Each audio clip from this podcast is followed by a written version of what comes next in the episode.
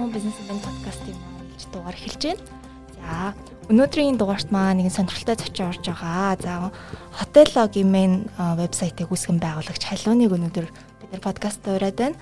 За, дэлхийн аялал жуулчлалын өдөр 9 дугаар сарын 27-нд жилбэр тэмдэглэн өнгөрөөдөг. Тэгээд 9 дугаар сарыг бас аялал жуулчлалыг сортолчлох сар болгон одоо төрөл бүрийн арга хэмжээний зохион байгуулж байгаатай холбогдуулан бид ч бас одоо аялал жуулчлал зочлох үйлчилгээний салбартай холбоотой мэдээ мэдээллийг та бүхэнд хүргэх зорилгоор Horeca Soft компанитай хамтран иймэрхүү цуврал подкастыг явуулж байгаа юм шүү. Өмнөх дугаарт маань Horeca Soft компанийн үүсгэн байгуулагч ган толгой оролцсон. Та бүхэн сонирхол өмнөх подкастын дугаарыг маань үзээрэй.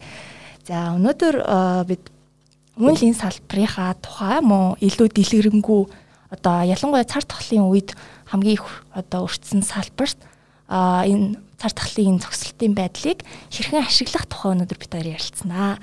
За тэгэхээр ер нь одоо ковидын дараа гэж бид нэг хэсэг нэлээ ярьлаа те. Гэтэл ковидын дараа гэдэг үе болохгүй юм шиг байна. Дасан зохицож амьдрах шаардлагатай болж байна те. Тэгэхээр энэ үед одоо аялал жуулчлалын салбарынх нь те а энэ үеийг яаж ашиглавал зохимжтой байна вэ? За сайн байцгаана уу? А за ер нь яг ковидын дараах яг гэдэг нэг яг ийм хүлээлт байсан те. Хизээ хилээнэх бол гээл за 21 он болчлоо те. Тэгээд сая нөгөө олон улсын судалгааны яг SDR гэдэг олон улсын яг зочид бодол туршлага үйлчлэгийн аялал жуулчлалын чиглэлээр судалгаа авалдаг. Судалгааны байгууллага яг Апаки уулзалт болсон онлайн уулзалт 8 сарын 25-нд болсон байхгүй. Тэгээд тэрэн дээр яг энэ нөхцөлөдөө ярьж ин л та хөндөж авч ин одоо яах вэ хэдүүлээ гэдэг. Тэгээд энэ дээр болохоор ямар судалгаа мэдээлэлүүд гарч ийн гэхээр ерөнхийдөө нөгөө нэг Монголтой илүү ойр Азийн одоо нөхцөл байдал ямар байгаа вэ гэхээр а цаашдаа яах гэхээс илүү одоогийн нөхцөл байдлыг бид нар бас тандаж үзэх хэрэгтэй аа тий. А за хятадд бол ерөнхийдөө энэ нөхцөл байдал маань 2019 оны ихээс эхсүүлээд ерөнхийдөө буудлуудын тийм ээ зочид буудлуудын дүүргэлт маш их унсан. Тэгээд хавраас нь ихсүүлээд сэргээд ерөнхийдөө ингээд доктортой сэргэжсэн бол сая одоо 21 оны 7 сарын 20-нд Нанжийн дотоодын кейс дахиж гарч ирээд одоо буцаад буудлын ерөөсөн дотоодын кейс гарсантай холбоотойгоор тэрнээс цааш бол буудлын дүүргэлт бол ингээд ерөөсөн яг доктортой доошо бунжин ийм үзүүлэлт гарч ийн л да. А тэгтээ Хятадд бол одоо стил одоо Бээжин Чайна Бээжин Чайна Бээжин Шанхай зэрэг том хотуудад бол буудлууд нь сайн үйл ажиллагаа хэмээн явагдаж байгаа юм байна. Аа эсэргээрээ бол Хонконг За Солонгост бол бас өдөрт 2000 гаруй кейс чинээр бүртгэгдэж байгаа хэдий ч гэсэн аялал жуулчлал зочд бодлуудын үйл ажиллагаа сэрэгцэн буудлын одоо occupancy гэж бид нар ярьдаг дүүргэлтийн хувь нь доктортой өсөж байгаа. Ерөнхийдөө бол дандаа Хонконг одоо Сеул зэрэг хотуудад бол буудлын дүүргэлт 50-аас дээш хувийн үзүүлэлттэй байна гэдэг одоо онлайн уулзлаар ярьж илээ. За тэгээд бас сонирхолтой нь гэвэл энэтхэгт бас нөгөө дельта хувилбар гарлаа гэж нэлээд хүндрэл байдалд байсан боловч одоо нөгөө бид нар бас зочд буудлын KPI үзүүлэлтэйдэг RevPAR гэж байдаг. Одоо жилийн нэг өрөөнд ногдох үн гэж ерөөдөө хэлж байна.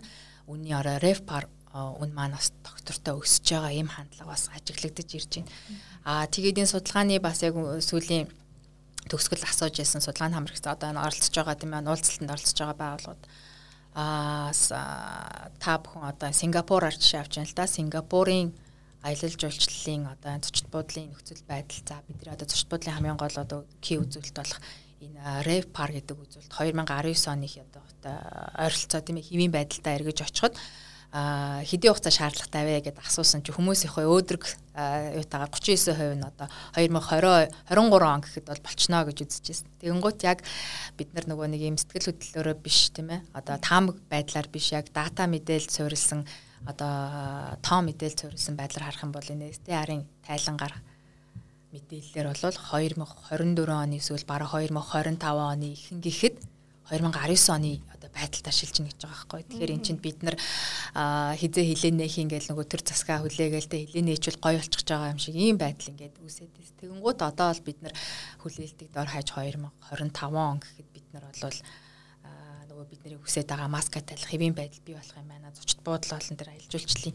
одоо аа эргэн эрэлт гэдэг нэг камбакинг гэдэг шиг тийм эргэн эрэлт бол тодорхой хугацаанд болох хугацаа орох юм байна гэж ийм одоо ерөнхийдөө хүлээлт үүсэж байна. Зураг гарч ийн гэсэн.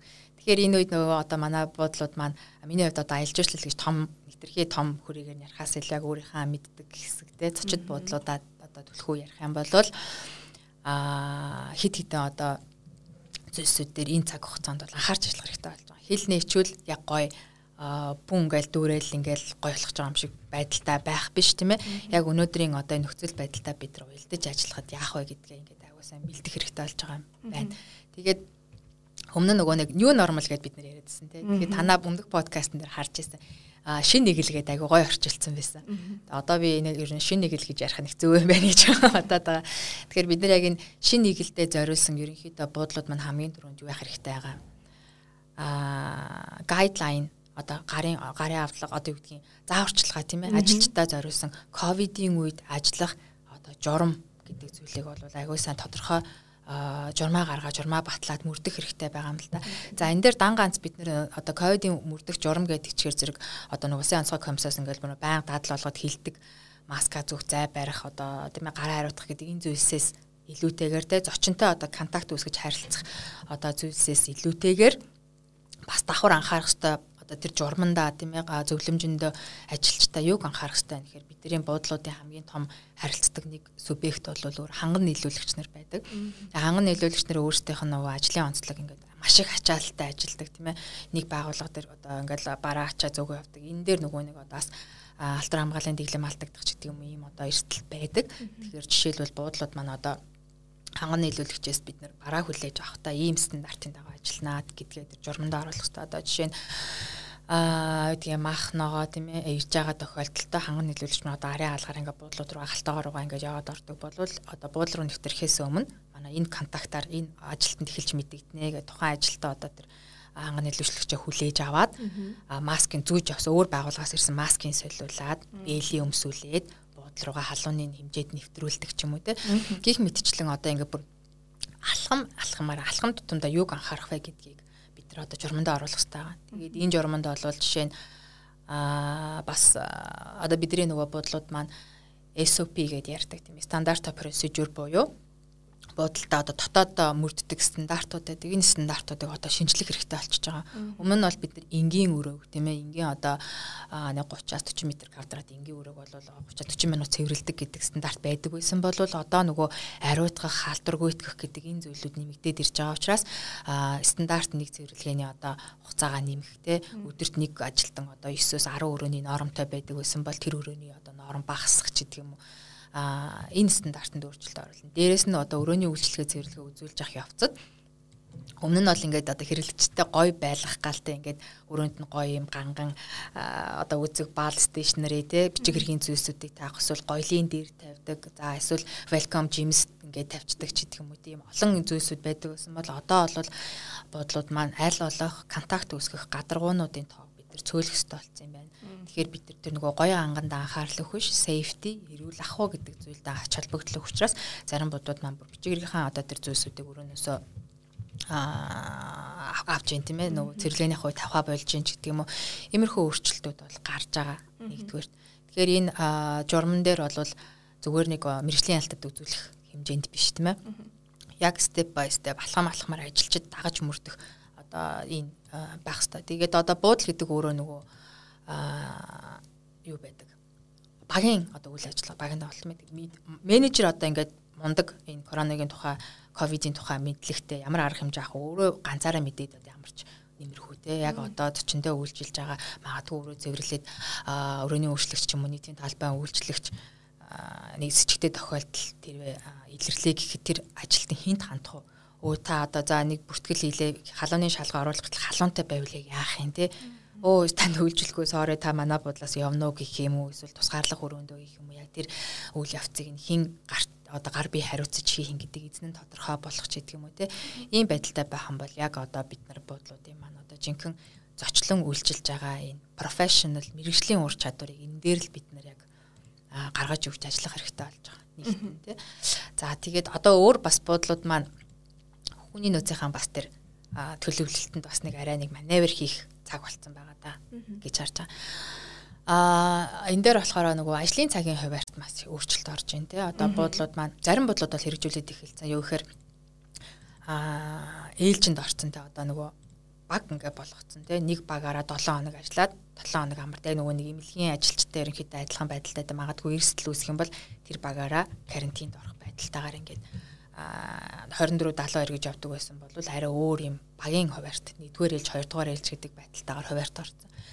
Дээрэс нь хүний нөөцийн одоо тэр а юун дээрээ а төлөвлөлтөн дээрээ бид нар одоо сургалтыг төлөвлөдөг тийм ээ. Тэгэхдээ бид нар илүү төлөхөө одоо өмнө нь бид нар ажлын байрны одоо ер нь төвлөрч сургалт хийдэг байсан. Яг энэ өрөөний үйлчлэгч эсвэл зочин ухтагч гэдэг дээр нь төвлөрдөг байсан бол одоо нөгөө нэг дүүргэлт баг болоод ачаалал баг болоод ирэнгүүт бүтэн одоо ажиллах хүчээр ажиллахаасаа илүүтэйгээр ажиллах хүч маань цөөрж байгаа. Тэгэхээр нэг ажилтан олон таскыг олон одоо тэр ажил үргийг гүйцэтгэх хэрэгтэй болж байгаа. Тэгэхээр одоо сургалтын хөтөлбөр дээр жишээлх юм бол арай өөр болоод ирж байгаа.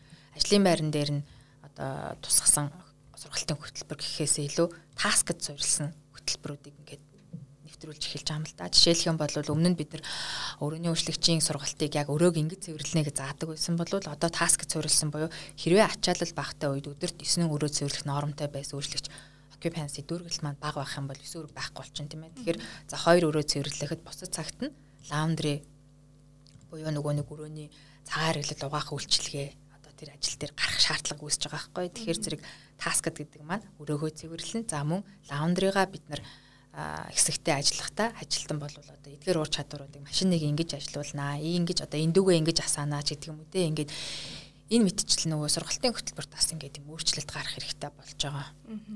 Хүний нөөцийн талдаа. За тэгээд бас буудлуудын хувьд хамгийн одоо бэрхшээл тулгараад байгаа нөгөө зочин байхгүй байгаа учраас бид нар буудлууд маань бизнес модельоо өөрчлөх хэрэгцээ гарч байгаа юм л да. Тэгээд бизнес модельоо өөрчлөх нэхэр одоо энэ дээр Аа өмнө нь бол тийм ээ одоо яг юм энгийн хэвийн байх үед бол бид нар буудлууд маань байр сууцаар үйлчлээд ирсэн байрлаж байгаа зочдод бид нар хоол ундаагаар үйлчлээд тий олон хүний хурал хүлээн авалт хийгээд ч гэдэг юм үйл ажиллагааны чиглэл маань юм байсан. Одоо бид нэр одоо яг байрлах зочин гадаадаас ирэхгүй тийм ээ гадаадын одоо тэр юмас ирэхгүй байвал одоо яах вэ гэхээр бид нар модель өөрчлөн гэж. Энэ дээр одоо гадны жишээнүүд бол нөгөө зочид буудал дотор юу байдیں۔ гэхээр өрөөнд одоо ингээд байгаа нөөц бололцоо ингээд тооцож үзэх хэрэгтэй болох нь л те. За бид нарт гоё хурдан интернет байд юм байна. Буудлын өрөөнүүд те. Олон улсын ярианы одоо боломж байна те. Буудлын олгон олон улс ярианы хэрэгтэй тийм утсаараа ярьж болж байна. За дээрэс нь зурагт ямарч байсан байна. За ариун цэврийн өрөө байд юм байна. Ор байд юм байна гэд бид нар ч юу байгаа гэдэг эхлэж ихсаагаад эдгээр зүйлсийг буудлын одоо зориултаас өөрөөр яаж ашиглаж болох вэ гэдгээ бас тооцож үздэг гинэ. Бодож үзэж чинь гин. Тэгэхээр зэрэг одоо хамгийн нэгдүгээр хувилбар маа нөгөө нэг жижиг хэмжээний хурлын урeenууд болгох юм боломж байна гэж. Одоо юу гэдгийг онлайн одоо нөгөө хурлууд хийдэг тийм болчлоо штэ бид нарт. Тэгэхээр яг ийм компани болгонд юм гоё микрофон байхгүй компани болгонд чинь тэр худалдаж аваад тахад бас хэцүү. Тэгэхээр зэрэг түрээсийн байдлаар те одоо юу гэдгийг ороо өрөөнөөсөө гаргаад оронд нь одоо жижиг тийм хурлын уулзалтын өрөө тавиад за тэр зурагтай харин нөгөө юутай нь онлайн хурал хийх боломжтой. Тоног төхөөрөмжтэй нь холбож өгөөд ингээд ийм хурал уулзалтын байдлаар. За тэгээд олон цагийн жишээлхэн бол эсвэл хурлын тэр байдлыг бол онлайн хурлаас гадна одоо магадгүй нэг чухал юу болох чинь гэж бодъё л да. Бид нар арга хэмжээ ивент тийм ээ ингээд болоход бид нар тийм төр хугацааны офс олддгүй айгу хэцүү тий одоо офс төрөөс чинь дандаа л юу болчдаг а 3 сараар доор аяж аамч гэдэг юм уу тий урт хугацаагаар жилээрээ түрээсийн гэрээ хийдэг. Богино хугацааны түрээсийн байр болддоггүй тэгэхээр зэрэг яг юм арга хэмжээнд бэлтэж байгаа эсвэл сургалтанд бэлтэж байгаа тий яг юм хэсэг хугацаанд офислах хэсэг хугацаанд өөрийгөө одоо бутаас тусгаарлах ганцаараа төвлөрөх олон цагаараа суухад одоо тэнцээ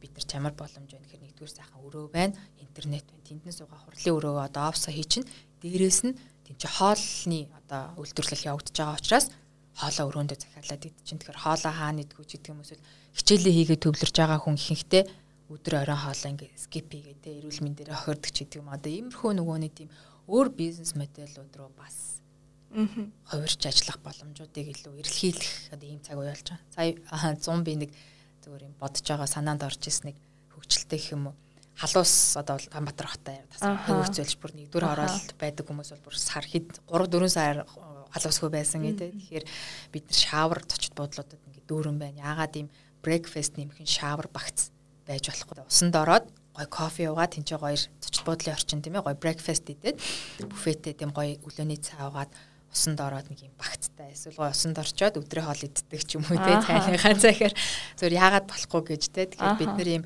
уламжлалт ийм хайрцаглагдсан сэтгэлгээнээс гараад нэг тийм өөр байгаа боломжуудаа локейшноо мэдрээд те иймэрхүү байдлаар яг тухайн локейшнд маань ямар альбан байгууллагууд байна тэднэрт маань энэ цаг мөчид яг адилхан ковидын үед бизнест нь ямар өөрчлөлт гарч ийн тэрийг буудлын дотоод нөөц болцоо хүний нөөц одоо яаж хангаж ажиллаж чадах вэ гэдэг юм те.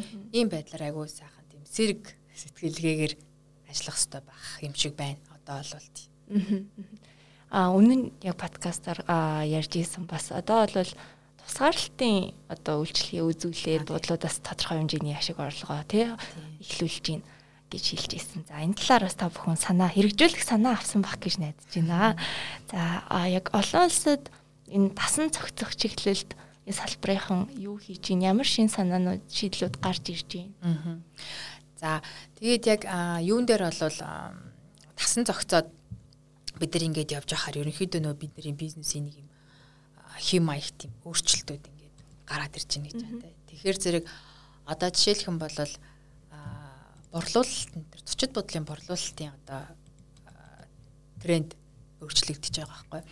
За ер нь бол нэг 20 жилийн өмнө манай одоо борлуулалтын хэм маяг бол шууд борлуулалт, шууд бус гэдэг ерөнхийдөө бид хоёр хуваачаад идэгин.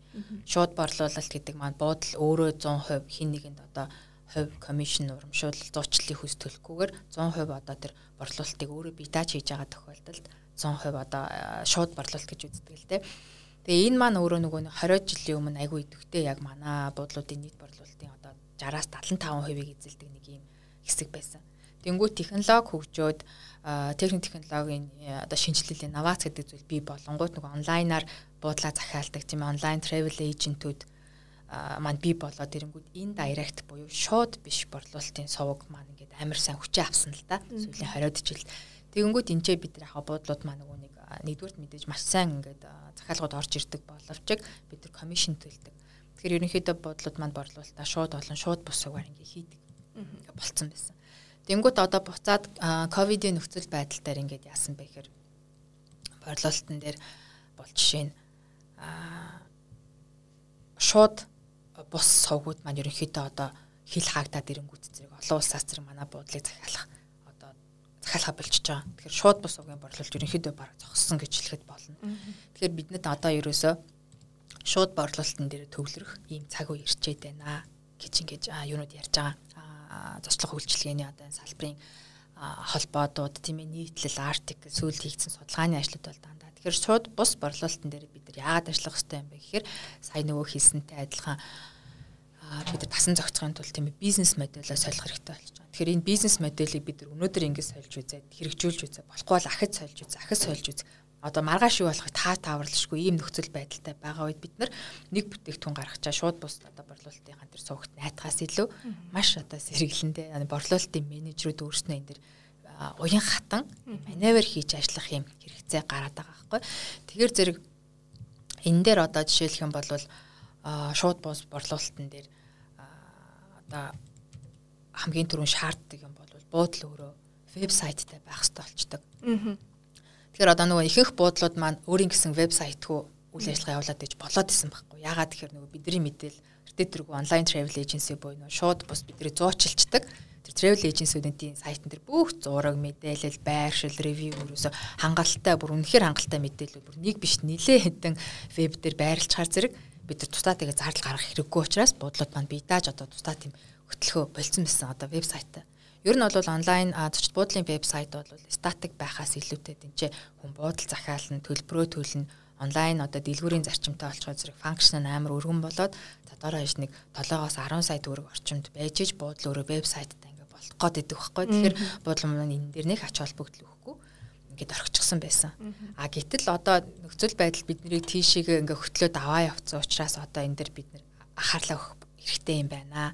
Бид нар өөрийн гэсэн одоо энэ шууд цугийг илүү хөгжүүлэх цаг хугацаа ирсэн байгаад байгаа юм байна гэж. Тэгэхээр энэ дээр нөгөө хамгийн гой боломж нь юу байгаа даа вэ гэхээр одоо гадны гэлтгүү те. Манай Монголын одоо энэ технологийн хөгжил маань ч гэсэндээ маш одоо уртцтай өсөж байна. Энийг нэг нөгөө Horaca Soft систем маань өөрөө айгүй гоё болж байгаа юм билээ л дээ. Энэ дээр жишээлх юм бол одоо тэр 7-оос 10 сая төгрөгийн вебсайтыг ингээд хийлгэх шаардлагагүй.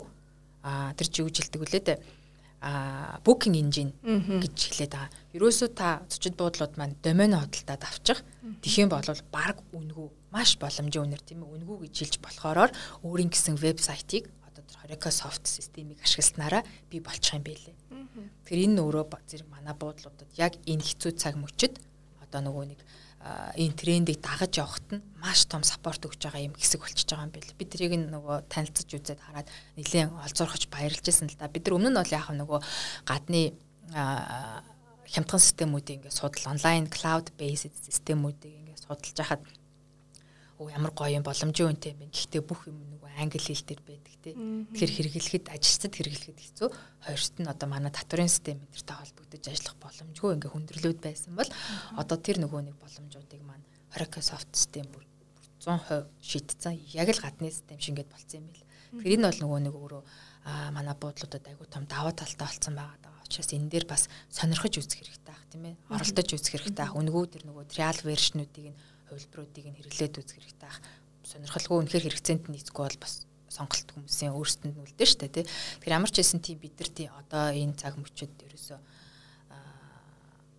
чиг хандлагатай хойс واخгүй тий. Ерөөсөө бараг нэг өдрөгч бид нар одоо тэр алтаж болохгүйгээр шинжлэл боломж руу ерөөсөө хаашаа хөтөл чинь дагаал ерөөсөө туршиж үзэл туршиж үзэл бид нар үр дүнгээ над яг юм хэрэгтэй болчихж байгаа юм л да. Тэгэд энэ дээр одоо шууд борлуулалтын суух гэдэг дээр одоо сошиалор хийж байгаа борлуулалтын сувгийг бас хэлдэг. Хүмүүс одоо ингээл вебсайт цэг цэг цэг цэг цэг MN гэдээ ороод буудал захиасгаас илүүтэйгээр одоо фейсбүүкээр сошиалортой уцаараа ингээд захиалга хийх ингээд сонирхолтой байдаг штэ.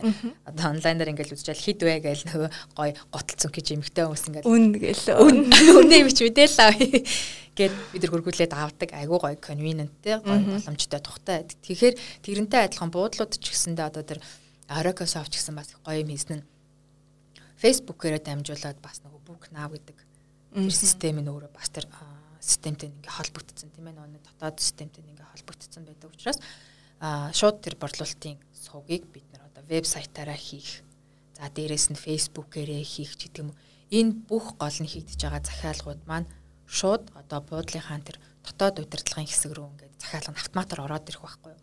А хэрвээ буудлууд маань одоо юу гэдгийг одоо юм захимжаагүй тийм ээ яг энэ үед бол ихэнх бодлууд маань юутай авчихсан гэхээр дотоод удирдлагын систем гэдэг зүйлээр ач холбогдол яг өгөхгүй ингээ явчихсан. Тэгэхээр одоо бол бид нар захимжих, автоматжих ийм одоо хэрэгцээ шаардлага үүссэн байгаа даа. Учраас биднэрт бол энэ системүүдийг сайн сонирхож үзээрэй. Өөрсдөндөө одоо өгж байгаа тэр боломжуудыг цагаан алдалгүй сайхан туршиж үзээрэй гэж үзэх хэрэгтэй болж байгаа. Тэгэхээр энэ дээр бол яг тэр коронавитой холбоотойгоор тэр шууд өөрийнхөө борлуулалтын сувгуудыг маш хурдтайгаар одоо хөгжүүлж чадаад тэрэн дээрээ маневр ингээд хийгээ яваад байх юм бол бид нарт шууд бус сувгуудын одоо нөлөөллөөс одоо аль болох ингээ баг багаар гарах ёстой л доо ер нь бол. Одоо мэдээж бид нар 100 долларын өрөөг шууд өөрсдөө 100 доллараар борлуулах уу? Эсвэл мэдээж 100 долларын өрөөг борлуулчаад одоо 15%-ийн комиссны нөгөө зуучлагч байгууллага дүгөөд үлдсэн 85 доллар бид нар өөртөө орлого болгоод авах уу гэд ингээд бодоод үзэхэд урт хугацаанд бол бид нар аль болох тэр шууд бус борлуулалтаас баг багаар бол хамаарлаа бол багасгах хэрэгтэй. 100% бол боломжгүй угаасаа тийм. Тэгэхээр сая манад одоо жишээлх юм бол одоо тэр шууд бус цугаас 100% хамааралтай байсан буудал маань бас сая нэлийн хүнд байдалд орж байгаа байхгүй. Тэгэхээр өөрийн шууд борлуулалт хийх тэр систем тогтоогүй байсан. Тэр ерөөсөө ихэнх борлуулалтаа гаднаас айтер зуучлагч байгуулгаар ингээ хийдэг тэр систем агүй сайхан тогтчихсон маш амжилттай жилийн дөрөв үйлрэл борлуулалт хийж байсан боловч нөхцөлөд ийм байдалд орчингууд бид нарт маш том эрсдэл тийм ээ одоо тооцоолоогүй эрсдэл гинт үүсэнгүүд тэр одоо сугаас 100% хамааралтай байхаар үйл ажиллагаа ингээ зогсох тийм ээ. Тэгэхээр шинэ систем рүү хөрвөж ороход тодорхой хугацаа ингээ шаардлагатай тийм тэрэн дээр бид нар боломжит борлуулалтуудыг алдчихж идэг байгаад. Дээрэс нь одоо маркетингийн менежерүүд одоо яаж ажиллаж ийн вэ гэхээр а одоо яг энэ цаг үед бол буудлын мэдээллийг сошиалор ингээд хүргэж байгаа. Тэгэхээр зарим хүмүүс одоо юу гэж боддог вэ гэхээр одоо ингээд эрэлт бага байгаа даа учраас тийм ээ буудлын мэдээллийг ингээд сурталчлах одоо хэрэгцээ шаардлага бас байна уугүй юу гэд эргэлзэх тохиолдол гарч иж бол. А тэгтэл яг одоо энэ цаг мөчид бол хүмүүс нөгөө нэг сошиалыг ингээд нилээн утсыг бол идэвхтэй ухдаг болсон тэр үс яг бид нар өөрийн мэдлэгнээс маш их дэлгэцэн хамааралтай болсон байгаа. Энэ үед бид нар хэрэглэгчдэд за яг маргааш захиа буудлаа захиалахга хайж байгаа хүнд биш гэхэд одоо нөгөө хэрэглэгчийн яг тэр шийдвэр мэдээлэл хайх юу ч нөрөө хоёр багтаад байдаг л да. Pre-purchase ongoing гэдэг pre-purchase гэдэг маань яг маргааш надад хотел эрэхтэй бол би өнөөдөр хотел хайж байгаа. Нөгөөх нь ongoing буюу ирээдүйн худалдаа авалтандаа зориулаад би тухайн бүтээгдэхүүн үйлчилгээний мэдээллийг хайгаал өөртөө хадгалаад ингээ явж идэг. Тэгэхээр яг энэ ongoing мэдээлэл хайлтанд нь бид нэр хэрэглэгчдийн тэр одоо зочдын тэ аялагчдын ирээдүйн манай зочдынхаа бид нар одоо нөгөө урт хугацааны ой санамж хадгалагдаж үлдэх тэр контентуудыг аягүй сайн одоо бөмбөгдөж өгөх гэх юм уу те хоногчлыг бий болох гэнэ тэр цаг үе гинэ одоо.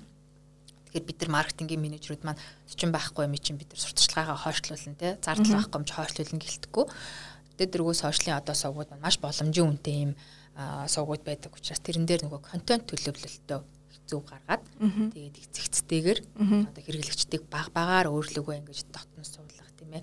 Тэгээ манай хэрэглэгчдийн өөрийнх нь ихэнх одоо тэр шийдвэр гаргалт нь өөрөө тэр найз нөхдийн зооноос илүү хамааралтай байдаг гэдэг шиг угаасаа тэр хэрэглэгчийн найз нь болцсон юм шигээрэл тэр хоногших одоо маркетингийн цаг үед бол бид нар хийх хэрэгтэй нэг. Тэртээ тэргүй одоо энэ алтар төвчин гэдэг зүйл тийм ээ баг багаар ингээд багасна. За багас тумаа гэхэд нөгөө энгийн ханиачиг болно нэг өдөр тийм ээ. А эсвэл хил нээлээ гэхэд гинт одоо нөгөө хүмүүс маань айгу гоё хүлээлт үсгээд байгаа шүү дээ. Монголыг бол нэлээд сонирхон Монгол руу хайлт үсэж ийн гэл ингээл гой гой эерэг мэдээллүүд явж байгаа. Тэгэхээр энэ мэдээллүүдийн одоо дагуу үйл явдал боллоо гэхэд танаа зочид буудал бэлэн үү? Танах нөгөө нэг энэ одоо зогсон байдалтай тэр нөгөө ongoing хайлт тэр метр урт хугацааны ойс намжинд орох хайлтанд нь өөрийгөө айл үшээ авчиад гэлс тэр даалт ухамсарт нь авчиад тавьсан уугүй юу те энэ бас байдал дээр бид нэр бэлэн болох хэрэгтэй юм шиг байгаад байгаа. Аа. Яг энэтэй холбоотойгоор бас нэг зүйл тодруулах гэсэн одоо шууд сууг өөрөө чухал. Ер нь өөрийн гэсэн сувгтай нь чухал гэдээ ярьж байгаа шүү дээ тий. Энэ дээрээс нөгөө онлайн presence гэдэг юм уу? Ер нь олон газруудыг ажиглаж хахад ингээ Facebook хаяа юу пэйж нээчээд тэгээд орхичдаг. Ингээ болоод тахад гэдэг тий. Тэгэхээр цаагуураас датагаа өөрөө эзэмших гих мэтлээ айгүй олон одоо даваа талуудыг эдэлж чаддгүй шүү дээ тий. Тэгэхээр онлайн presence-ийн талаар та яг одоо Монголын зочид бодлоод тэр дундаа одоо тийм томоохон биш те энэ салбарт ажиллаж байгаа тийм хүмүүст юу зөвлөх вэ? Яг үнэ. Одоо яг нөгөө бидний сайн нууны товчхон хэлснээр те вебсайт өөрөнгө гэсэн вебсайт байдаггүй.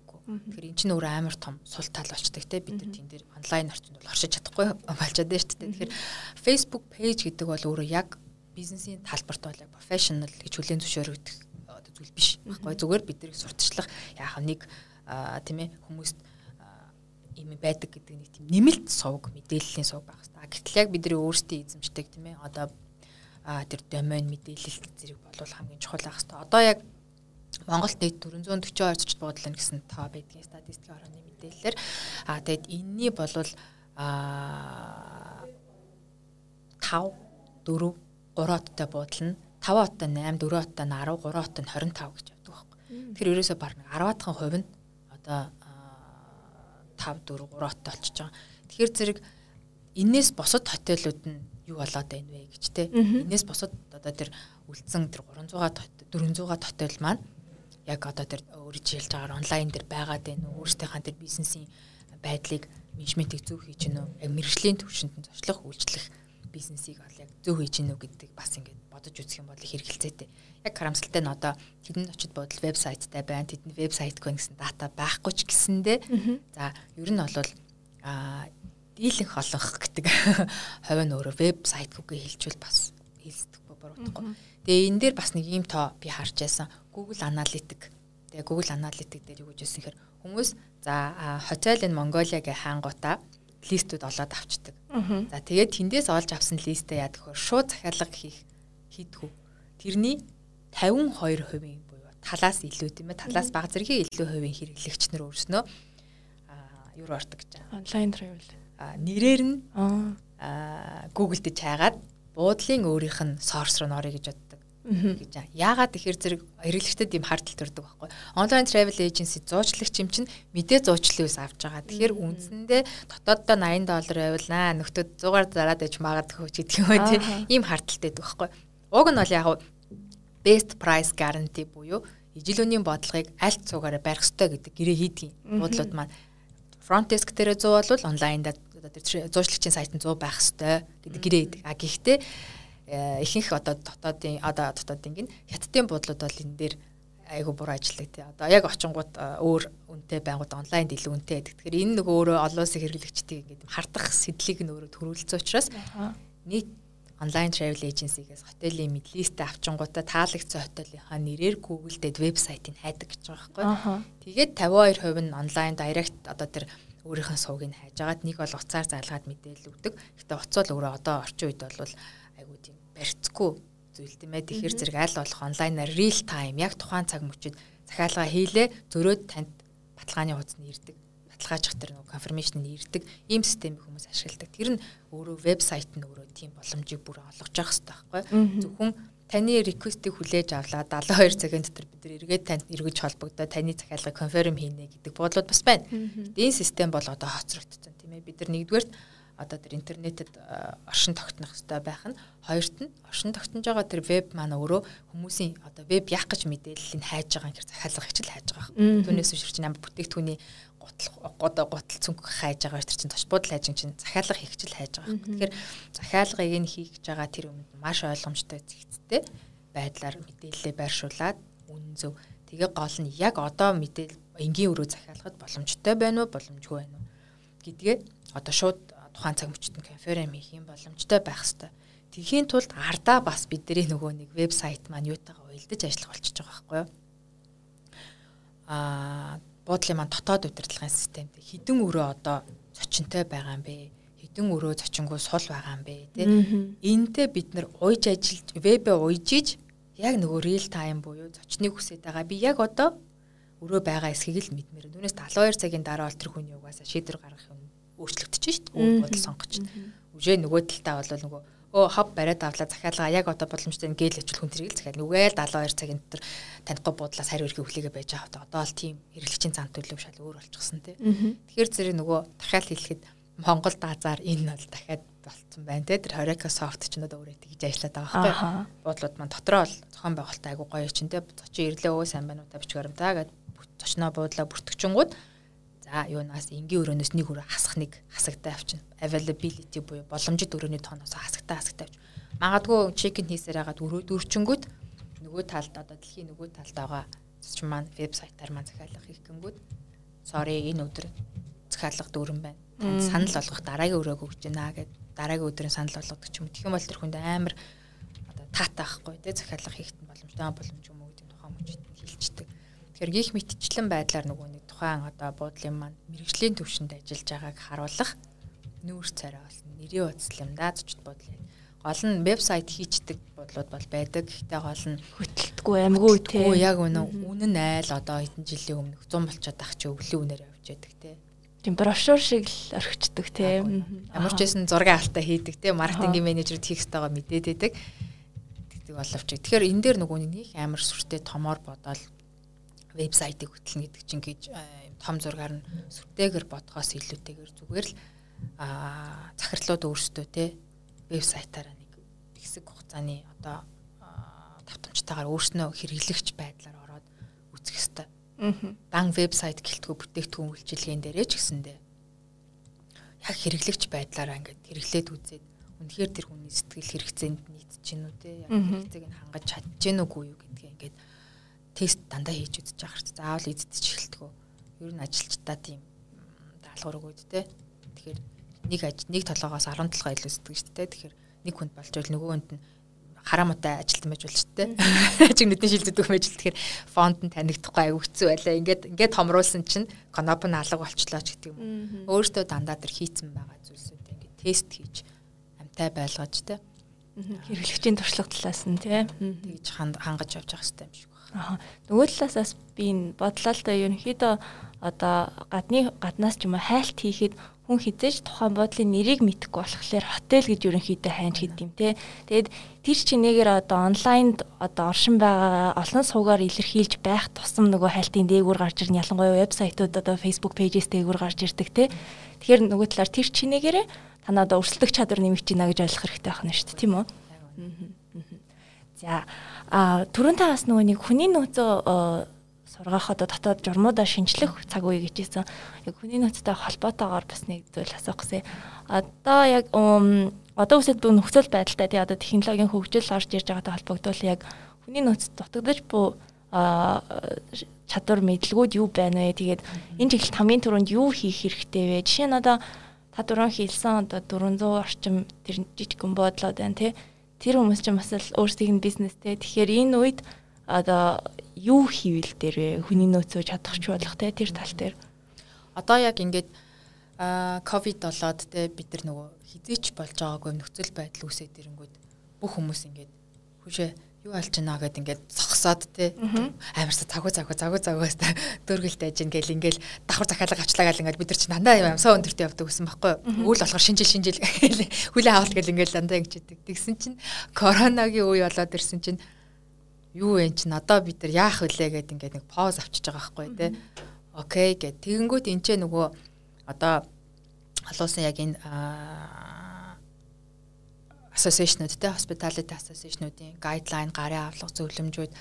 За дээрэс нь нэг онлайн хурал зөвлөмж вебинаруудаар ерөөсөө яригдж байгаа давх санаа давхцж байгаа нийтлэг нэг санал нийлж байгаа зүйл бол энэ цаг үед бид нар нөгөө хүний нөөцийн чадварчлуулах хүний нөөцтэй бид нар нөгөө нэг реформ гэдэг үлээ те гэдэг шиг тийм ээ. Одоо нэг тим хэсэг мөч тохиож ийн гинэ. Тэгэхээр энэ дээр бид нар одоо юу гэдэг өмнө нь бол бид нар ингээд нэг юм хар зургаараа те. Энэ бол за ингээ явцдаг ингээ явцдаг гэл ингээ яваад идэг байсан бол одоо бол бид нар яг төвлөр суугаад өнгөрсөн хугацаанд тийм ээ манай зочид бодол байгуулагдсанаас хойш өнөөдрийг хүртэл бид нар юу болж исэн юм бэ? Болохгүй байна тийм ээ. Одоо нөгөө нэг анализ хийх айгуу гоё цаг хугацаа гарч ирж байна те. Одоо жишээлх юм бол бид нар завтаа агаа дээрээ те. Сайхан өмнө нь бол бид нар нөгөө нэг завгүй ингээд ажиллаж байгаа үед бол буудлын менежерүүд маань TripAdvisor дээр ч юм уу тэр онлайнд байгаа Facebook дээр байгаа ревюүүдэд тухтаа уншиж чаддгүй тухтаа хариу өгч амжидгүй ч гэдэг юм байдаг.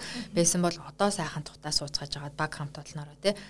Өмнө нь иржсэн бүх тэр сэтгэгдэл сүрэг эерэг бүх зүйлсүүдэд нэгтгээд юун дээр болж исэн болоог байна гэдэг дээр анализ хийгээд те цаашаагаа бид тэгвэл өргөжлүүлээд явахын тулд одоо юун дээр анхаарах вэ? За энэ дээр бол хамгийн түрүүд мэдээж хүний нөөц бидний ерөөсөө одоо зашлага үйлчлэгээ зочд буудлын холбогдлолтой форум уулзалт сургалтын дээр ерөөсөө хүнддэг сэдв хүний нөөцөө яах вэ? Докторгүй байна, амар хэцүү байна те. Энийг одоо тогтоохын тулд бид дөөр арга барил хэрэгтэй байна. Яах вэ гэл ингээ ярьдаг. Тэгээд ялтчгүй энэ өөрөө айгүй чухал сэдв учраас бид нар одоо энэ цаг мөчид тийм ээ одоо яг буудлуудын маань үйл ажиллагаа баг зэргийн сэргийлт авч байгаа энэ цаг мөчтөд бол хүний нөөцөд бид нар системтэйгээр одоо бэлдэх ийм цаг мөч ирж байгаа байхгүй. Тэгээ одоо яг энэ үед бол мэдээж яах вэ туршлага үйлчлэгээ зочд буудлын одоо салбарт энэ орчинд ажиллаж байгаа ажилчид өөрсдөө ингээд хамгийн одоо байх ёстой ур чадварууд бол харилцааны ур чадвар гэж байдаг. Энэ бизнес ч өөрөө хүнээс хүнд харьцаж байгаа бизнестэй яг аа зөвхөн нөгөө нэг хард скиллээ сайн одоо мэрэгжлийн ур чадвараа сайн эзэмшсэн ч гэсэндээ яг хүнтэй хайж харилцах уу тийм ээ ядчил буцаар яаж ярих уу гэдэг чинь өөрөө тэр хүний эзэмших хэрэгтэй айгуу том чухал ур чадваруудын нэг болчдөг. Царайны баясалгүй нэг юм ярвасан юм ингээд зочин дүүшлээд байвал тэр хүний сэтгэл ханамжинд шууд нөлөө үзүүлнэ. Эсвэл одоо юу гэдгийг бодол чинь өөрөө тэр чигээрээ юуч болж одоо тааж тааварлашгүй 24 цаг тасралтгүй явж идэг үйл ажиллагаа бизнес учраас ажилчид энэ дэр сэтгэл зүйн бэлтгэл айгүй өндөр байх хэрэгтэй байдаг тийм. Тэгэхээр харилцааны ур чадвар за дээрэс нь гадаад хэлний мэдлэг ч гэдэг юм ерөнхийдөө нэг юм байх хэрэгтэй хэдэн ур чадваруудыг мэдээж бид нар одоо системд ингээд сургалтаараа хөтөлбөрөөр хөгжүүлээд явах хэрэгтэй. А хамгийн гол яг энэ цаг мөчид бол бид нар технологийн одоо ажил одоо технологи дээр ажиллах төр ур чадвар амар дутагдж байгаа. Ер нь бол а яг энэ цаг үед ч гэлтгүй ер нь яг тийм байсан. Бид нар манай Монгол одоо ажилчид маань ерөнхийдөө ингээл а яг зан авирын хувьд Чингисийн Монгол Бартан зантай гээл те ийм зоч одоо ингээ бүхэлзэх ийм а нэг тэгж бүхэлзөөд идэггүй арт юм гэдэг юм уу дээрээс нь нөгөө нүүдэлчин удамч өөрөө эндээс ингээл нөгөө явж идэг шиг яг хотелд ажилладаг ажилтг ярахаар нэгээс 2 жилийн дараа ажлын байраа солидог байхгүй. Тэгээ бүр энэ ажлын байрны нөгөө нэг гарах одоо эргэлтийн хувь маш өндөр. 80-аас илүү өвдөд байхгүй бол байгууллагад жилийн байхад юу гэсэн үг юм бэ те? Ингээл солио солиол рүү хэвийг үзэгдэл болсон. Тэгэхээр энэ нөгөө нэг энэ хэвийн үзэгдэл болгоно гэж хүлээн зөвшөөрөхөөсөө илүү те? Тухайн ажлын тухайн ажлын байран дээр нь одоо тогтоон ажиллах одоо тэр бодлого бодлого өөрөө шинжлэгдэх цаг болчиход байгаа байхгүй. Тэгэхээр бид нар тэр нөгөө технологийн одоо тэр дэвшил гэдэг дээр бид нар юуг ойлгох вэ гэхээр манда дотоодын одоо ингээд ажиллаж байгаа буудлын менежерүүд мундаг хилтэй ингээд байгаа ч гэсэндээ технологийн боломжуудаа сайн мэдгүй байгаа даа учраас олон улсын зах зээлд бас буудлаа борлуулах тэр боломжуудыг аюух алдаад Олон улсад бид нар за технологи за онлайн travel agency бол ихэнх буудлууд бол мэднэ. Ихэнх нь бол тэрэн дээр ингээ орцсон. Энэ ур чадварыг эзэмшсэн контактлаад ингээ буудлаа бүртгүүлчих чинь захиалгаа хүлээгээд авчиж байна. А гэтэл бид нар энээс гадна meta search engine за дээрэс нь а global distribution system гэдэг өөр өөр юм онлайн сувгууд байгаа хгүй тэр мөн global distribution system гэдэг нь B2B business to business буюу хотел нь эцсийн хэрэглэгчтэй биш. Хөдөөл нь хурал зөвлөгөөн зохион байгуулдаг. Эсвэл аялал жуулчлалын гадаадад байгаа төр операторуудтай контакт үүсгээд тэдний системтэй холбогдоод тэднэртэй ингэж хамтын гэрээ хийх тийм ээ. Одоо бас дамсан тэр гэрээ B2B гэрээнүүдийг хийх технологийн боломжууд байдаг байхгүй. Гих мэтчлэн нөгөө нэг юм технологитой бид илүү найзлах хэрэгтэй юм байна. Одоо жишээлх юм бол зочд буудалд ажиллаж байгаа ингээд reception ажилд авнаа гэдэг ингээд зар өгдөг байхгүй. Тэгэхээр айгуугаас сэргэлээ. Одоо ялангуяа манай Z generation-ийн бүр бүр ингээд бид бид видео үеийг бодох юм бол ингээ айгуу ур чадвартай хүмүүс ирдэг бүр маш нээлттэй. Хүнээс одоо бид нар ч бол ингээл яна ингээ хэлчих захинчих үү те яна ахаа ихчээ гэдэг ингээ нэг тийм айдас ерөнхийдөө байдаг бид нар үеийнхэн. Да гэтэл одоо яг энэ ажлын байр дээр гарч байгаа хүмүүс айгуу гой нээлттэй бол. Цагаан коммуникац тийм ээ коммуникейшнийг бол айгуу сайн хийдэг болсон боловч яг нөгөө юм мэрэгжлийн талаасаа тэр зочд буудлын технологи, зочд буудлын систем ашиглах тал дээр ингээд гологдчихдаг. Ажиллаж үзээгүй. Тэгэхээр зочд буудлын систем ч өөрөөс юм овоо өрхөн ажиллагаатай юм систем байгаад тэрэн дээр ажиллахад нь ажиллаж сургаж 100% operation үйл ажиллагаа тэн дээр явуулахад маш их цаг хугацаа алддаг. Тэрэн дээр ажиллаж чадахгүйгаас болоод алдаа гаргадаг. Тэрнээсээ айгаад ажилласаа гардаг, ажилласаа няцдаг ч гэдэг юм. Тэгэхээр одоо энэ буудлын дотоод системүүд дээр ядчил нөгөө ажиллаж сурсан байх тий. Одоо буудлын тэр дотоод удирдлагын систем гэдэг маань ерөнхийдөө ямар систем байхаас нь вэ, Oracle soft нь вэ, аль нахаас үл хамааран ерөнхийдөө ажиллах зарчим нь адилхан байдаг байхгүй ойролцоо байдаг функцүүд нь. Тэгэхээр иймэрхүү нөгөө нэг байдал дээр бид нар бүр нөгөө одоо төгөлдөр хурд арж байгаа юм шиг бид нар тоглоод ярьдаг ингээл гараасаа одоо юугүйгээр төвгүүхэн ажиллаа сурчсан байх те. Тиймэрхүү байдалтайгаар одоо бид нар ажилчдыг чадахжуулах хэрэгтэй яг энэ цаг мөч байгаа. Тэрнээс гадна одоо яг энэ хэрвээ манай салбар яг ингэ том зургаар нь харах юм бол сая хэлсэнчлэн хүний нөөц айгу докторгүй юм байдаг. Тэгэхээр миний зүгээр ингээд юунд нь ажиллалаа те хувийн одоо зочд буудалтайг ажиллаж үзлээ. За дээрэс нь яг одоо их сургуульд бас туршлага үйлчлэгийн ангиуд хичээл орж байгаа. Тэгэхээр аялал жуулчлалын анги хичээл орж байгаа. Тэгэхээр зэрэг яг их сургуулийн яг энэ орчинд нь оюутнуудтай өөрөө шууд харьцаад үзэж те. Тэгэхээр а яг улсын байгууллага бол мэдэхгүй. Тэгэхээр ер нь бол яг энэ хүний нөөцийг чадваржуулах тийм ээ. Энэ одоо хүний нөөцийг тогтворжуулах ингийн тулд бид нар их сургуулийн хөтөлбөрөөс нь эхэлж өөрчлөлт хийх хэрэгтэй байна гэсэн нэг тийм бодол орж ирж байгаа юм л да. Аа хэрвээ одоо миний боддгоор болдог бол гэдэг шиг зочид буудал аа их сургууль за тэгээд яам эсвэл одоо аль жуулчлалын төвч хөгжлийн төвч гэх юм уу тийм ээ нийслэлийн аль жуулчлалын газар ч юм аль нэг улсын одоо байгууллага гурван хамтарсан одоо 4 жилийн хөтөлбөрийг ингээд хэрэгжүүлж үзмээр санагдаад байгаа байхгүй энэ дээр одоо жишээлх юм бол зочид буудал талаасаа яг ямар ур чадвартай хүмүүс байвал манай одоо зочид буудалд ажиллавал хэрэгтэй байна. Тэр ур чадвар их сургуулийн хөтөлбөрт нь яаж оруулж өгөх вэ? За яам бол мэдээж нөө бодлогын хэмжээнд хамтын одоо оролцоотойгоор байхаар ч юм уу. Тэгэхээр тэрэн дээр нөгөө нэг яам маань одоо дэмжлэг үзүүлээд одоо тэтгэлэг хөтөлбөр одоо тодорхой хэмжээний хилний шаардлага тавиад те. Яг энэ харилцааны ур чадвар яг энэ үйлчлэгийн салбарт ажиллах чин хүсэлтэй юм хүмүүсийг шалгаруулж аваад 4 жил яг тэр гоё вакуум сургалтаар нь сургаж өгөөд дээрэс нь одоо тэр практик дадлагыг оюут зочид бодолд яг практикаар нь хийлгэж өгөөд дадлагын тэгэхээр зэрэг нөгөө юм канандаж гөөх тийм ээ цай зөөж гөөх биш. Яг тэр хотелийн орчинд нь буцалгаад ингээд 4 жилийн дараа одоо ажлын байр дээр гарч байгаа хүүхдүүд маань ямар боловсон хүчин болж гарч ийна гэдэг тийм нэг одоо хөтөлбөр хэрэгжүүлж үзчихэж бид нар цаашаагаа ингээд нөгөө одоо суйраасаа бид нар хүний нөөцийнхаа тэр бодлого дээр шинжилэл хийх хэрэгтэй юм шиг надад санагдаад байгаа байхгүй.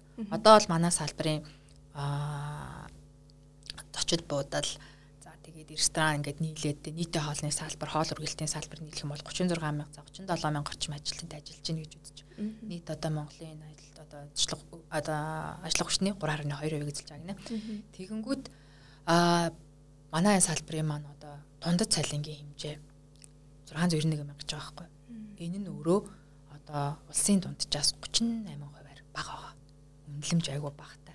Тэгээд одоо эрэгтэй эмэгтэйгээр яллаж үзэх юм бол эмэгтэй ажилчид 68% эзэлдэг. За 650 гаруй мянган цалин дунд цалин эрчүүд маань бол а одоо 30%-ийг эзэлдэг бол цалин 700 700 эдэн мянга гэдэг 700-аас дээш юм тунд цалинтай байдаг юм л дээ. Тэгэхээр бид нар нөгөө нэг нь манай салбарын одоо ажиллах хүчний үнэлэмж өөрөө бас ингээд юу байгаа учраас бага байгаа учраас мэрэгжил сонгохгүй байна тий сонгосон хүүхдүүд маань мэрэгчлэрээ ажиллахгүй байна гэдэг юм ийм хүндрэлүүд байгаа учраас бид нар яг тэр нөгөө сургалтын хөтөлбөрийг урт хугацаанд төлөвлөөд яг тийм тэтгэлэг хөтөлбөрүүдээр хүүхдүүдийг бэлдээд ажлын байран дээр чанартай боловсон хүчний гаргаад энэ ажлын байруудын үнэлэмжүүдийг бид нэр одоо салбараараас өсгөх ёстой юм шиг байна. Тэгжиж нэг юм өөрчлөлт хийхгүй бол яг одоогийн байгаа шигээ ингээд хөтөлбөрөөр яваад сургууль маань өөрийнхөө маш одоо тэр олон улсын гой гой хөтөлбөрүүдийн жишгээр бэлдээл байдаг.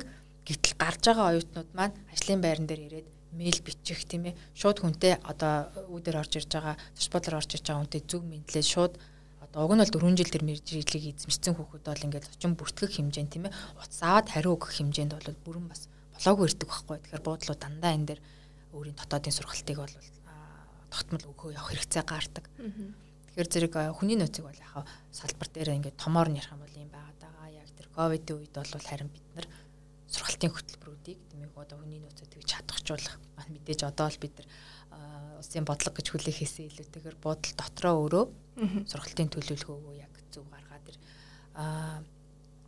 ажлын байран дээр гэхээс нь илүү одоо маневр хийж ажиллах таскууд дээр сургалтын сайн өгж тэрнийхэн дагуу одоо ажлыг үнэлдэг байхгүй байх хэрэгтэй. Заримдаа бол нөгөө буудлуудад гажиглагддаг нэг суул тал маань а сургалтыг нэг хангалттай өгөөгүй сургалтаа өгчөөд ойлгосныг нь одоо шалгаж үзэх хэрэгтэй. Хичээл ойлгож үздэг шиг ойлгож үз 100% ойлгож үгүй гэдэг нь үзэх хэрэгтэй. Тэгээ ойлгосон байвал дараа нь тэр хариуцлагыг нь ажилтнаас нь хийх хэрэгтэй байдаг. Тэгэхээр одоо олыг бид нэр энэ хүний нөөцийн төлөвлөлт сургалтын одоо тэр зарчим зүйл за тэгээ KPI үнэлгээ гэж ярьдагтай ажилчдаа эргээд үнэлэх энэ системийг бид нар нэг юм шинжлэх боломжтой үе ирж байна. Тэгэхээр одоо яг ковидын үед орлогогүй болсон байгаа. Тэгсэн мөртлөө энэ цагийг ашиглаад одоо хүний нөөцөө сургах автоматжуулахын хэрэгтэй байдаг. Тэгэхээр хөрөнгө одоо өөр өөртөө хөрөнгө оруулах хэрэгтэй гэсэн. Энэ үед одоо ийм хоёр талын зүйл гараад ирчихэж байгаа үед зардал багтаагаар одоо одоо хамтрах байдлаар тий яаж одоо энэ хэрэгцээг хангаж болох вэ? Хүний нөөцөө сургах автоматжуулах тий ийм шийдлүүд юу байгаа вэ? Хамтрах гэдэг нь? Одоо хамтарч сургалт одоо хамтарч болж байгаа сургалтад бүгдээрээ оролцоох ч гэдэг юм уу тий одоо жишээ нь эсвэл ер нь зардал багтаагаар энэ хүний нөөцөө сургах тий иймэрхүү боломжууд юу байгаа вэ? Аа за. За ер нь бол нөгөө нэг сургалтын дээр бид нар хамгийн түрүүнд бодох ёстой зүйл нь болохоор зэрэг нэг удаагийн сургалтаар үр дүн хүлээж ерөөсө болохгүй болчиход байна. Аа гэтэл нөгөө нь ингээд нэлээ үнэтэй ч юм уу те одоо ингээд том том мундаг олон улсын хөтөлбөрийг хэрэгжүүлэх сургалтын ингээд төвүүдээс ингээд нэг удаагийн сургалт авч харилцан хандлагын сургалт авангуудаа айгүй одоо харилцан хандлага нь эрэг болсон юм ажилтаас үр дүн хүлээдэг байхгүй. Тэгэхээр зэрэг тийм одоо нэг үнэтэй нэг удаагийн сургалтуудаас ерөнхийдөө татгалзаад саяны нөгөө хамгийн ихэнд ярьжсэнаар бид нар ковид үед ажиллах нөгөө зарчим одоо дотоодын тэр нөгөө юунуудаа зарчим зөвлөмжүүдээ бид нар боловсруулаад тэрнийхэн дагуу давтамжтай сургалтуудыг ажилчдаа ингэж одоо системтэйгээр өгөх хэрэгтэй юм л да. За доор хаяж 3 сарын хугацаанд за сургалтын одоо төлөвлөгөө эхлэх хугацаа юм байна. Дуусах хугацаа юм байна. Сургалтаа 3 сарын дараа үнэлнэ. Яг энэ 3 сарын дараах үр дүн ийм болжээ. Ахиц гарчээ, гараагүй байна гэд нэгдүгээр одоо юм дотооддоо бид нар сургалтыг хамгийн зөвөр зохион байгуулах хэрэгтэй. Энэ дээр бол нөгөө менежментийн баг буюу менежерүүдийн баг дээр хамтарч одоо сургалтын хөтөлбөр төлөвлөгөө боловсруулад явах хэрэгтэй болж байна. За нөгөө талдаа болохоор зэрэг аа маш олон одоо юуны сургалт сургалт гэхээр бид нар заавал одоо томор одоо үнэтэй байдлаар нүсэр байдлаар бодгоос илүү тийм ээ. За олон улсын одоо энэ болж байгаа маш олон үнгүү формууд тийм ээ одоо ингэ болж штэ. Тэгэхээр тэрэн дээр нэг бол менежерүүд маань ороод тэр мэдээллийг бид нар ажилчдаа одоо ингэ тараам тарааж мэдээлэл А эсвэл ажилчид өөрсдөө англи хэлтэй ажилчид байдаг бол олон улсын форумд нь хамтарч оролцох. Сая одоо тэр нийслэл айлжуулалтын газрын хамтарсан хятад улс те ковидыг яаж амжилтад аваа айлжуулал одоо тэр зуршлах үйлчилгээний гоё best practice-уудын жишээ үнгүү 100% төлбөр үн төлбөр явж байгаа. Харамсалтай нь Монгол талаас оролцож байгаа маш бага хүмүүс оролцож байгаа байхгүй юу? Үгүй шүү дээ. Тэгээд тэрэн дээрээс бүр маш их мэдээллүүдийг ингээд авч байгаа байхгүй юу? Маш гоё юм санаанууд тийм ээ best practice-ууд ингээд. Тэгэнгүүт одоо манай буудлууд өөрсдөө энэ дээр нөгөө заавал үнтэй гэхгүйгээр тэр нийслэлийн айлж ажлын газар ч юм уу одоо эсвэл тэр Horeca Soft-аас өөрийнхөө тэр одоо системийг зөв хэрэглүүлэхийн тулд маш их өнөг сургалтуудыг хийлээ шүү дээ. Зочдог зочигт галт өнөг сургалтуудыг хийсэн. За гих мэтчил тэгээ эргүүлээд энэ өнөг сургалтынхаа үр дүнд одоо яасан бэхээр тэр Horeca Soft-ийн одоо зочин хөгтөх ур чадвар скил эзэмшихээс гадна технологи төр тэр нөө зочин бодлын дотоод удирдлагын систем дээр яаж одоо зөв ажиллах уу? Ажлаа яаж одоо автоматжуулж хэлбэршүүлэх боломжууд байна. Үнэгүй шүү дээ. Гэх мэтчлэн бид нар нөгөө нэг тэр дотоод нөөц бололцоог боломжийг бид тултал эрэлхийлэх хэрэгтэй. Энэ дээр за үнгүй юм гэж юу аах вэ? Үнгүй юу бол эргүүлээд эвгүүдээ гэдэг нэг тийм хардталт хүмүүстээс байд юм шиг байгаа. За энэ үнгүй сургалт өгж байгаад эргүүлээд манай байгууллагаас яах гэдэг юм ч гэдэг юм бидрээ яах гэдэг нэг те. Гэтэл өөрөө угаасаа нөгөө нэг юм нөхцөл байдлын болцсон байгаа даа. Учраас энэ дээр нь нэг нэгнээ нөгөө дэмжиж хамтарч ажиллах ийм одоо нөхцөл байдал үүсэж байгаа учраас те менежерүүд захирлууд агиусаа эрэлхийлэх хэрэгтэй. Олон улсын тэр нөгөө заавал дотоодын одоо холбоонуудад найдаад дэлтгүү тийм ээ олон улсын ассоциашнууд маш их одоо тийм hospitality-ийн холбогдлолтой холбоодууд байдаг ассоциацууд байдаг.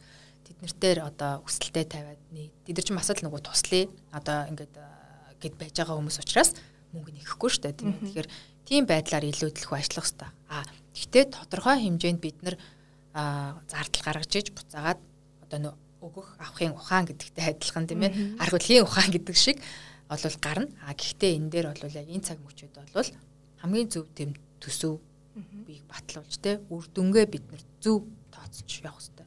Нэг гой сургалтууд хийгээлээдэг. Эндээс бид ямар outcome, ямар үр дүн, ямар хугацааны дараа өсч ин гэдэг зүйл өөрөө л хамгийн чухал нь тодорхойлох хэрэгтэй байх.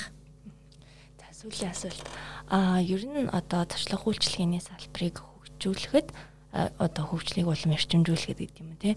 Хувийн хөгжлийн компаниуд өөрсдөө яаж хамтарч ажиллавал зүгээр юм шиг санагддаг. Одоо жишээ нь Microsoft-ийн жишээнээс харахад бол энэ энэ асуудлыг шийдъя гэж байгаад яг салбарынх нь төлөөллийг тэр таванд нь чанагдсан хүмүүсийг нийлүүлж хагаад нийлж хагаад те ийм шийдлийг гаргаж ирж штэ те. Энтэй адилаар ямар байдлаар ямар хамтын ажиллагаа дутаад байгаа юм шиг танд санагддаг вэ? Аа юун дээр яг эрчимжүүлэхэд бид нэр яг шууд хамтын ажиллагаанаас илүүтэйгээр яхав яг тус бүр дор буйны менежментийн хувьд айгу зөв явах хэрэгтэй тий одоо нэг нэгнээс суралцаж явах хэрэгтэй.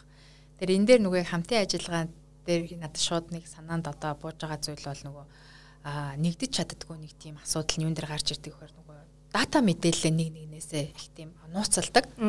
А одоо гэтэл яг зөвхөн Монголд гэлтгүй олон улсад ингээл маш олон буудлууд байна. Тэгэхээр эдгээр маань яадаг ба гэхээр буудлын дата мэдээлэл буюу одоо зурц буудлын KPI үнэлгээний ол үзүүлэлтүүд байдаг. Зөвхөн хэдэн тоол байдаг. Тэр буудал одоо хэдэн зочинтой байна уу те зочны тоо мо одоо ийм олон мэдээлэл сунжирсан мэдээллийг хэлүүтэй бид төрөөс цөөхөн мэдээлэл гурван төрлийн тоо хараад оо бид нар ч бас оо сайн байгаа юм биш үү эднийхэр муудж байгаа юм биш үү гэж мэдчихдэг. Ер нь болохоор occupancy аа дүүргэлтийн хувь за дээрэс нь ADR буюу average daily rate өдрийн ундаж байна. За дээрэс нь RevPAR буюу жилийн нэг өрөөнд оногдох үнэ гэж ингэж явдаг. Энэ гурван үзүүлэлт ерөөсөө буудлын KPI үзүүлэлт болчдөг. Тэгэхээр энэ гурван одоо тэр үзүүлэлт дата мэдээллийг буудлууд маань хамтарч нэг нэгэнтэй гоё нээлттэй болмоор байгаа байхгүй. За энийг бид нар яагаад дата мэдээллийг нээлттэй болгох хэрэгтэй болчиход байна гэхээр Нэгдүгээр бид нар одоо борлуулалтын менежерүүд тийм ээ. За борлуулалтын менежерүүд гэхэл ер нь буудлууд маань дараа жилийнхаа дүр зургийг харж дараа жилийнхаа борлуулалтын маркетингийн стратегийг боловсруулах тийм ээ. Маркетингийн ямар түнэлээр сувгаа өгөх борлуулалтын аль сувгуудыг ашиглаж бодлоо зарах уу? Хідэн хуваар төлөвлөх үү? Одоо 100% та байна гэвэл биднэрт хідэн ажилтан хэрэг болох уу те гэдэг зэрэг нөгөө юм төлөвлөгөө жилийн тэр төсөв төлөвлөгөө гаргахын тулд бид өмнө жилийн дата зах зээлид юу болоод байгаа Монгол улсад нийтээрээ дата нь юу болоод байгаа. Монгол улсад үнэхээр тийм амар мундаг буудалд хүмүүс буугаад итэл манайх ганцаараа зочингүү байгаад байна уу чи одоо тий. Буудал бусд нь яахад одоо манайх ганцаараа мундаг байгаад байна уу мэдмээр нь штэ тийм ээ. Гэтэл биднэрт энэ дата мэдээлэл бодит байдаггүй. А яг саяны хэлсэн нөгөө нэг SDR гэдэг байгаа энэ олон улсын судалгааны систем маань өөрөө яадаг вэ гэхээр Монгол улсад одоо франчайз олон менежер хотелууд маань за 5 6 хотел л ах энэ системийг ашигладаг. Тэгэхээр энэ системээс бид ямар репорт тайланг авчдаг вэ гэхээр энэ тавхан буудлын одоо дундаж борлуулалтын үзүүл, дундаж өгний үзүүлэлтээр Монголын тодорхой байдал ийм байгаад байна гэдээ харчдаг байхгүй. Гэтэл тэр нь яг үнэндээ хотын төвд байгаа хэдхэн тэр буудлуудаар ингээ үнэлэгдчихэд итгэдэг. Гэтэл бид нэр тэр дата мэдээлэл ингэж хармаар штэ. Арангаа тэгвэл буудал хэд байдیں۔ Одоо Эрдэнтийн буудлын борлуулалт ингээд энэ буугаад энэ өсөөд энэ өө тент нэг олоосын төсөл хэрэгцэнтэй холбоотой буудлын дүүргэл төсчихсөн байна гэдэг. Ингээд тоо мэдээлэл дээр бид нар шийдвэр гаргалт тиймээр байгаа байхгүй тий. Тэгэхээр энэ тоо мэдээллийг бид нар агуу гой тийм нэг нэгэндээ нээлттэй одоо нууц байдлаар биш Ингээж гоё нээлттэй болох. Энэ бол нууцын зэрэгэлтэй файл бол бас биш байхгүй юу? Уг нь бол зах зээл дээр бид нар одоо аа одоо барилгын салбар дээр бол тэнхлэг зууч гэдэг нэг компани тийм ээ. Маш гоё юм тайлан тооцоонуудыг барилгын салбарт үүн ингэж чинь ингэж бууж ингээд дөрөөсөө тэнчнээс барилгын одоо хөрөнгө оруулагч нар тийм ээ шийдвэр гаргалтууд эндээс ингээд харж мэдээлэл хийдэгтэй адилхан. А зочд буудлууд манаас энэ дэр гоё нээлттэй байгаа дөгөл дээрэс нь одоо шинэ одоо зочд буудлын одоо төсөл хэрэгжлэе гэж ботход за бид нар зочд буудлын хотын төвдөө буудлын хөрөнгө оруулалтаа хийх юм уу те? Хаашаага ямар буудал барих юм бэ? Яах юм бэ? Хэдэн өрөөтэй байх юм бэ өрөөгөө хідээр борлуулна гэж тооцох юм бэ гэл ингээл маш олон зүйлийн суур бол даатаахгүй те тоо мэдээлэл тэгэхээр энэ мэдээллийг манай буудлууд нэг нэгнээс нь нуугаад илгуугаа нээлттэй болгох хэрэгтэй юм шиг байна. Тэгээд дээрэс нь тэр нөгөө буудлуудын нөгөө хүний нөөцийн одоо юу эргэлтэйг өндөр хагаад байгаа учраас тийм ээ тэгэхээр бид нар хүний нөөцийн одоо оролт гаралт. Тийм. Тэгэхээр зэрэг энийг бид нар нөгөө доктортой болгохын тулд хүний нөөцийн бас нэм сан айгуу сайн бүрдэж хэрэгтэй юм шиг байна. Тэр хүний нөөцийн бас нөгөө энэ ажилтан ажлаасаа гарахтаа одоо юу гэдгийг хувьдаа одоо зүйл шамшигдуулсан ч гэдэг юм уу тийм ээ. Тим шалтгаанаар гарсан бол дараагийн бодлыг нэг яаж хүлээж авах юм. Ажилтад илүү хариуцлагатай болох. Буудлууд бол ихэнхдээ нэг нэгнээс нь референс автгүй. Аа буудалд ажиллаж исэн туршлагатай юм байна. Окей, авчдаг. Гэтэл яг нөгөө өмнөх буудлаасаа одоо юу гэдгийг ямар шалтгаанаар дагаанороо тийм өөртөө одоо тэр хундаанаас нь одоо өөртөө хавьда авцсан байдаг ч юм уу те асуудал гарсан байдаг. Тэгэхээр нөгөө ажилчид энд ингээл уугаас адэртэй тэр ингээл соль дараагийн бодол зөндөө байгаа юм чинь гэт ийм байдалтай байна. Тэгэхээр тэр нөгөө нэг хүний нөөц борлуулалт энэ бүх тэр дата мэдээллүүдийг бид нар нэгтгэж цөм болгож чадчихж дараагийн нөгөө гоё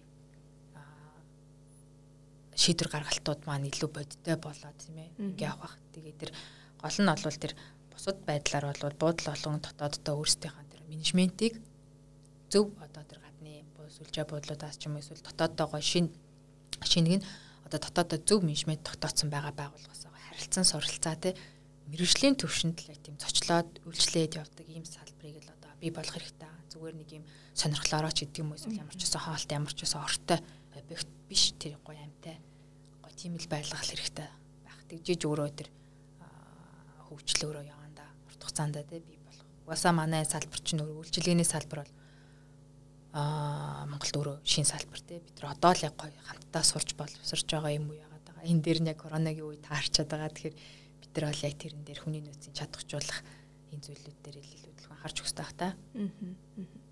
За баярлаа. Манай подкаст зочноор ирж бас сонирхолтой санаануудыг бас өгч аа та мэдээлэл хуваалцсанд баярлалаа. За та бүхэн одоо hotel log email сайтаар зочилж үзээрэй мөн зорчлого хүчлийн салбарт ажилладаг хүмүүсээ бол Horeca soft програмыг а туршаад үзээрэй гэж хэлмээр байна. Дараагийн дугаараар уулзъя баяр таа.